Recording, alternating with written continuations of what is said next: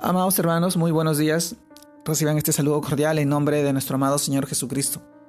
Y en esta oportunidad quisiera poder compartirles la reflexión de hoy día, el cual se titula ¿Cuán preciosa es, oh Cristo, tu misericordia?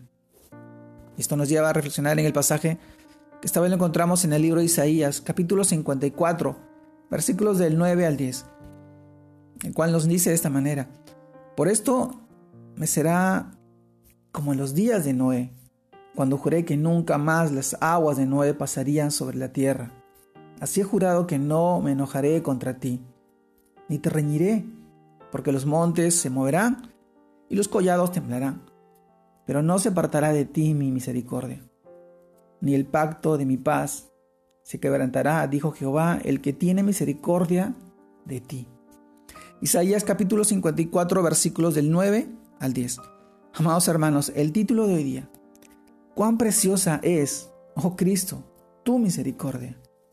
Y en esto, y en este pasaje nosotros reflexionamos, y es que en estos versos eh, nos muestran el pacto de amor eterno de Dios con cada uno de nosotros, con todo prácticamente, el cual estableció hace miles de años, cuando dijo que ninguna carne volvería a ser exterminada con un diluvio.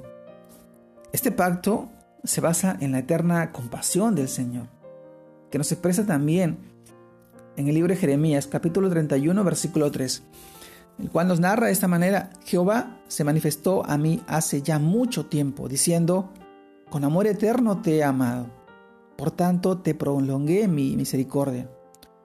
Amado hermano, su pacto de paz no lo quebrantará porque se cumplió en Jesucristo. Dios es grande, grande en misericordia y tardo para irarse. Su fidelidad alcanza las alturas. Como lo dice el libro de Salmos, capítulo 36, versículo 5. Jehová hasta los cielos llega a tu misericordia y tu fidelidad alcanza las nubes.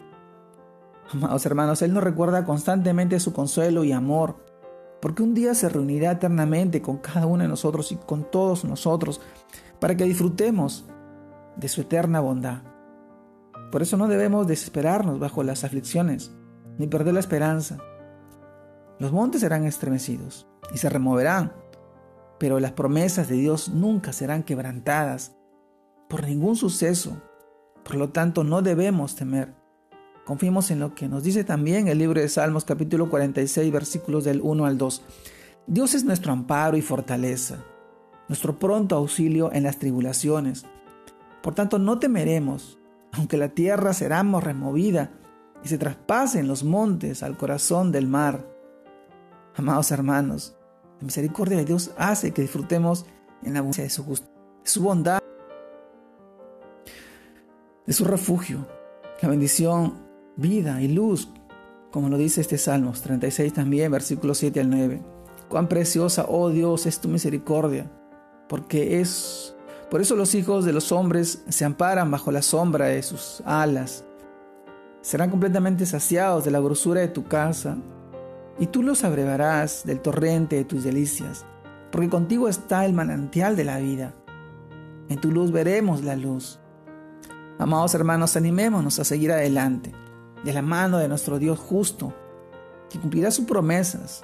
Entonces, cuando nuestro amado Señor Jesucristo regrese, que no nos encuentre débiles en la fe.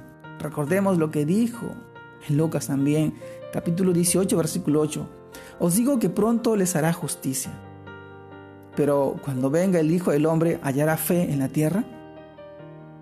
Nuestro amado Señor se pregunta con estas palabras y nosotros responderemos siempre, cuán preciosa es, oh Cristo, tu misericordia.